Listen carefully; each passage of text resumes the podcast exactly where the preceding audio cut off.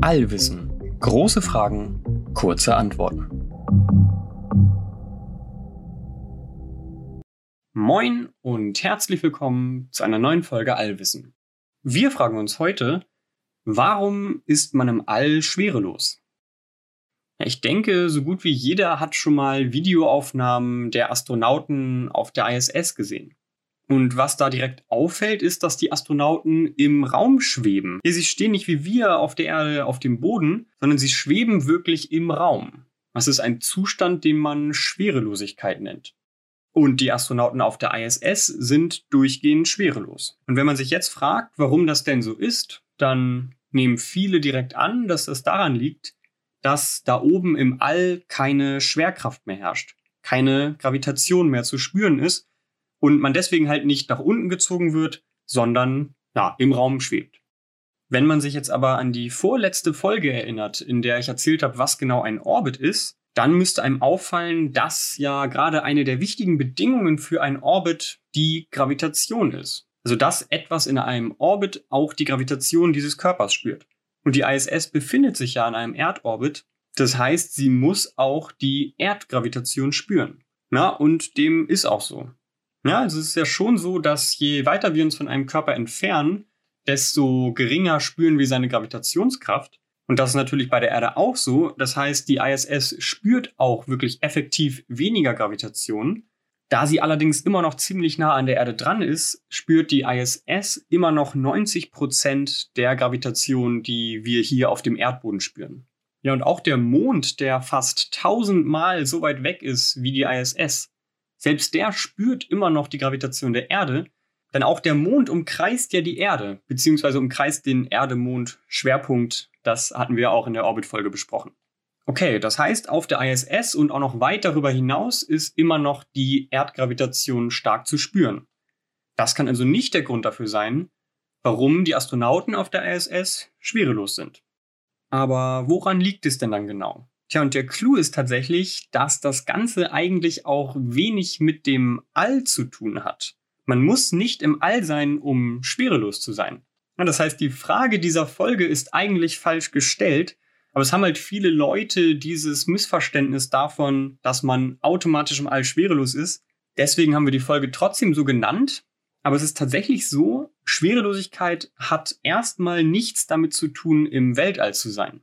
Man erreicht sie zwar im Weltall so mit am besten und am längsten, aber per se muss man gar nicht im All sein, um Schwerelosigkeit spüren zu können. Also schauen wir uns das Ganze mal genauer an. Also, wann wird man schwerelos?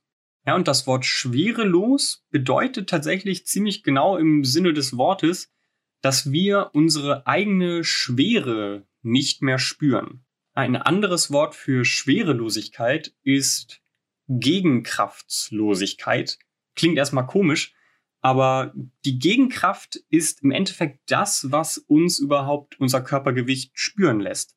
Das ist im Endeffekt die Kraft, die der Fußboden auf unsere Füße ausübt, wenn wir auf dem Boden stehen. Im Endeffekt interagieren da die Atome in unserem Fuß mit den Atomen im Fußboden ja, und da gibt es im Endeffekt starke Wechselwirkungen und die Atome stoßen sich quasi gegenseitig ab, sodass wir nicht durch den Fußboden fallen, sondern auf ihm stehen bleiben. Und diese Kraft, die der Boden auf uns ausübt, die hängt auch von unserem Gewicht ab und das ist im Endeffekt das, was wir so als Körpergewicht spüren. Und Schwerelosigkeit ist jetzt wie gesagt Gegenkraftslosigkeit. Wir sind also schwerelos, wenn wir keine Gegenkraft mehr spüren, und das passiert im Endeffekt in dem Moment, in dem wir mit unseren Füßen nicht mehr den Boden berühren. Ja, und das ist es tatsächlich im Endeffekt schon, aber das wollen wir jetzt nochmal ein bisschen verstehen. Also sobald wir mit unseren Füßen quasi abheben, sind wir schwerelos. Zumindest solange auch keine anderen Kräfte am Werk sind. Also schwerelos heißt wirklich keine Interaktion von dem Körper mit anderen Gegenständen, mit Objekten, die irgendwie Kraft auf uns ausüben. Sei es der Boden, der die Gegenkraft zur Gravitation auf unsere Füße ausübt, oder sei es irgendein Seil, das uns in irgendeine Richtung zieht. Ja, und diese Schwerelosigkeit erreichen wir eigentlich immer dann, sobald wir fallen. Das heißt, man kann wirklich Schwerelosigkeit mit Fallen gleichsetzen, mit dem freien Fall. Denn solange man unter idealen Bedingungen fällt, interagiert man mit nichts um sich herum. Man wird quasi einfach nur noch von der Gravitation nach unten gezogen. Aber solange man fällt, spürt man keine Gegenkräfte und ist damit schwerelos. Das allerdings nur so lange, bis man mit dem Körper wieder eine Gegenkraft spürt, bis man wieder auf dem Boden angekommen ist. Ja, aber damit ist das einfachste Beispiel für Schwerelosigkeit, was fast jeder nachmachen kann, einfach zu springen. Ja, wenn man springt, dann benutzt man erst seine Muskeln, um den Körper nach oben zu katapultieren. Aber ab dem Moment, wo die Füße den Boden verlassen und man keine extra Kraft mehr in den Sprung steckt, ab dem Moment fällt man. Ab diesem Moment wirkt auf einen nichts weiter als die Gravitation. Man hat keine Gegenkräfte irgendwo und man befindet sich für ganz kurze Zeit im freien Fall.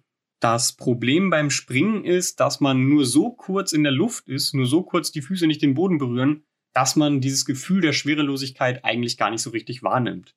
Besser ist es schon auf einem Trampolin, da spürt man das schon etwas länger. Aber auch da hat man nicht wirklich dieses Gefühl von Schwerelosigkeit, das die Astronauten haben. Denn auch auf einem Trampolin hat man dieses Gefühl nur für vielleicht eine Sekunde.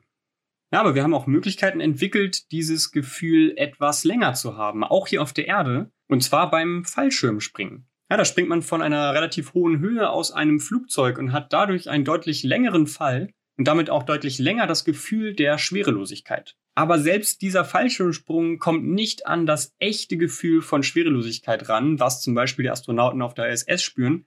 Und das liegt, wie so oft, an der Atmosphäre. Ja, bei einem Fallschirmsprung fliegt man ja mit seinem Körper durch die Atmosphäre, die aus ganz vielen Luftpartikeln besteht, und kollidiert mit diesen. Und je länger der Fall dauert, desto schneller fällt man. Und je schneller man fällt, desto stärker spürt man diese ganzen Luftmoleküle. Weil man einfach in der gleichen Zeit gegen mehr Luftmoleküle stößt. Und ohne jetzt zu sehr ins Detail zu gehen, gibt es irgendwann den Moment, wo wirklich so viel Luft von unten gegen einen drückt, dass sich auch der Fallschirmsprung nicht mehr wie ein freier Fall anfühlt, weil man doch noch von der Luft gebremst wird und in Anführungszeichen eine Art Gegenkraft der Luft spürt. Wenn wir wirklich echte Schwerelosigkeit spüren wollen, dann müssen wir entweder an einen Ort gehen, an dem es keine Luft gibt, wie zum Beispiel das All, oder wir müssen ein bisschen tricksen. Ja, es gibt nämlich tatsächlich auch Möglichkeiten, hier auf der Erde oder zumindest in der Atmosphäre trotzdem genau die Schwerelosigkeit zu spüren, die auch die Astronauten auf der ISS spüren.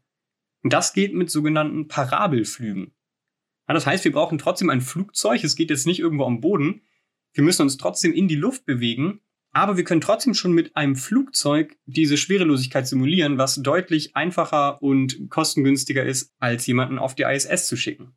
Ja, und bei so einem Parabelflug, da steigt ein Flugzeug wirklich quasi so hoch es kann. Und dann am höchsten Punkt kippt es wirklich nach unten weg und das Flugzeug wird quasi fallen gelassen. Es ist auch da tatsächlich so, wenn man es wirklich nur fallen lassen würde, dann würde auch da die Luft wieder etwas gegen das Flugzeug drücken und es auch wieder nicht in einen echten freien Fall versetzen. Aber dem kann man entgegenwirken, indem man selbst bei dem Fallen noch die Triebwerke des Flugzeugs anschaltet und wieder ein bisschen beschleunigt. Und dadurch schafft man es genau, diesen Luftwiderstand wieder auszugleichen. Ja, das heißt, so ein Parabelflugzeug schafft es wirklich, eine Art echten freien Fall zu simulieren, als gäbe es keine Luft. Ja, das Tolle ist jetzt, wenn man sich während so eines Parabelflugs in dem Flugzeug befindet, dann spürt man nichts davon, was quasi draußen passiert mit der Luft, sondern man spürt nur die Kräfte im Inneren. Ja, das heißt, als Passagier in diesem Parabelflugzeug fühlt es sich wirklich so an, als würde man echten freien Fall erleben. Und echter freier Fall bedeutet, dass man sich schwerelos fühlt. Ja, und so eine Schwerelosigkeitsphase auf so einem Parabelflug, die dauert etwa 20 Sekunden. Und diese Parabelflüge werden tatsächlich auch genutzt, zum einen, um Wissenschaft in der Schwerelosigkeit zu machen, für die eine relativ kurze Zeitspanne an Schwerelosigkeit ausreicht, zum anderen aber tatsächlich, um Astronauten zu trainieren. Darauf, wie es sich auf der ISS anfühlen wird, wenn man wirklich durchgehend schwerelos sein wird. Ja, und darauf möchte ich jetzt nochmal zu sprechen kommen. Das ist ja quasi die Frage dieser Folge jetzt richtig formuliert. Warum ist man auf der ISS schwerelos? Ja, und die Antwort ist relativ simpel, nämlich, dass die ISS sich konstant im freien Fall befindet. Es ist nur ein sehr komischer freier Fall, den man intuitiv nicht als solchen bezeichnen würde. Denn wir Menschen kennen Fallen immer nur von, in Anführungszeichen, oben nach unten. Es wird immer irgendetwas in einen Abstand von der Erdoberfläche gebracht dann losgelassen und es fällt Richtung Erdzentrum. Wenn man jetzt aber die Erde im Gesamten betrachtet, dann fällt auf, dass Konzepte wie oben und unten eigentlich gar keinen Sinn machen. Also im Kleinen, im, im Alltag, da machen die Konzepte Sinn. Aber wenn man sich die gesamte Erde anschaut, dann kann man eigentlich nicht beantworten, wo oben und unten ist. Wir haben zwar mal Norden und Süden festgelegt wegen des Magnetfelds und so, aber wenn man sich nur die Erdkugel anschaut und ihre Gravitation, dann sieht man, das ist eine Kugel, die einfach alles von außerhalb in Richtung Erdmittelpunkt zieht. Ja, und fallen bedeutet also nicht, dass etwas von oben nach unten fällt, sondern eigentlich, dass ein Objekt, das einen Abstand zur Erdoberfläche hatte, dann Richtung Erdzentrum gezogen wird. Ja, wenn wir diesem Objekt jetzt aber auch noch eine extreme Geschwindigkeit parallel zum Erdboden geben, dann passiert das, was wir uns vor zwei Folgen im Detail angeschaut haben. Dann entsteht ein Orbit. Ja, und auch vor zwei Folgen haben wir festgestellt, dass man ein Orbit eigentlich als durchgehendes Fallen bezeichnen kann. Das heißt, die ISS fällt quasi konstant um die Erde rum. Ja, sie will in Anführungszeichen auf den Erdboden fallen. Der Erdboden krümmt sich aber unter ihr weg und das passiert halt die ganze Zeit. Sie hat so eine Geschwindigkeit zur Seite, dass diese Fallparabel, die sie macht, quasi ein Kreis wird. Ja, das klingt alles ziemlich verrückt, vor allem, weil es für uns total unintuitiv ist, weil wir das aus dem Alltag so nicht kennen. Aber so beschreiben wir tatsächlich physikalisch Orbits und Schwerelosigkeit. Das kann man natürlich genauso auf jede Kapsel beziehen, die sich irgendwie in einem Erdorbit befindet. Jede Kapsel, jede Raumstation, in der sich Menschen befinden, die in einem Erdorbit ist, die also die ganze Zeit fällt, in der ist man schwerelos. Ja, und auch diese suborbitalen Tourismusflüge auch auf denen konnte man für ein paar Minuten schwerelos sein. Nämlich auch aus dem Grund, dass man erstmal nach oben geschickt wird. Da spürt man auch die Beschleunigung der Rakete und wird gegen den Boden der Kapsel gedrückt. Aber sobald man von der Rakete abgetrennt wird, ab diesem Moment spürt man keine Kraft mehr, außer der Gravitation, die einen nach unten zieht. Das heißt, ab diesem Moment ist man schwerelos. Und zwar so lange, bis einen die Gravitation halt wirklich wieder Richtung Erdzentrum zieht und sobald die Kapsel dann auf relativ viel Atmosphäre trifft, die dann die Kapsel irgendwann wieder anfängt abzubremsen. Das hat aber im Endeffekt nichts mit dem All selbst zu tun, sondern einfach nur damit, wie hoch sie geflogen sind. Ja, und dieses durchgehende Gefühl der Schwerelosigkeit, was man in einem Orbit spürt, das hat sehr viele spannende und teilweise auch gesundheitsschädliche Auswirkungen. Und das wird halt auch intensiv von den Astronauten auf der ISS untersucht. Wenn ihr dazu nochmal eine eigene Folge haben wollt, dann schreibt uns das gerne. Das würde jetzt hier den Rahmen sprengen, aber es gibt wirklich sehr spannende Effekte, die sich aufgrund der Schwerelosigkeit ergeben. Okay, dann kommen wir mal zu einem Fazit. Wir haben uns diese Woche gefragt, warum ist man im All schwerelos? Ja, und dann haben wir erstmal gelernt, das ist gar nicht per se der Fall. Man kann auch auf der Erde schwerelos werden. Und dann haben wir verstanden, dass Schwerelosigkeit quasi Gegenkraftslosigkeit bedeutet, dass man also schwerelos wird, sobald man keine Gegenkraft mehr spürt, sobald man den Boden unter seinen Füßen nicht mehr spürt, sobald man irgendwie fällt. Ja, also das ist die eine große Erkenntnis. Schwerelosigkeit bedeutet freier Fall. Ja, und dann haben wir gemerkt, diesen freien Fall, den kann man auch auf der Erde erreichen. Da kommen einem allerdings manchmal die Luftmoleküle der Atmosphäre in die Quere. In einem Flugzeug, das Parabeln fliegt, kann man allerdings auch wirklich echte, perfekte Schwerelosigkeit auf der Erde beziehungsweise noch in der Atmosphäre erreichen. Ja, und im All beziehungsweise im Orbit wird man schwerelos, weil ein Orbit nichts anderes ist als ein ewiges Fallen um die Erde. Also abschließend kann man sagen, man kann eigentlich überall schwerelos werden, sobald man sich in einem freien Fall befindet. Und frei bedeutet wirklich, dass man mit nichts interagiert, nicht mal mit Luftmolekülen. Das ist Schwerelosigkeit. Ja, das war's schon wieder für diese Woche. Falls ihr Fragen zu irgendetwas habt, das ich in der Folge erzählt habe, oder falls ihr generelle große Fragen zum Thema Physik, Astronomie oder Raumfahrt habt, dann schreibt die uns gerne. Entweder per Mail an allwissen.podcast.gmail.com oder bei Instagram, da heißen wir allwissen.podcast. Ansonsten erstmal danke fürs Zuhören und bis nächste Woche.